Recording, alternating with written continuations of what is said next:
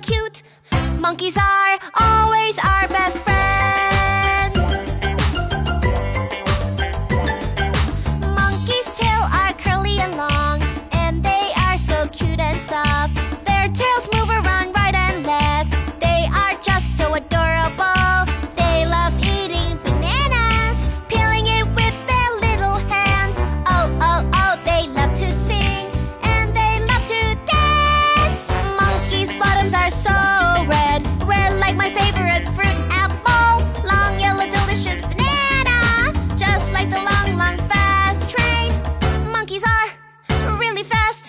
So, so fast we can't catch them.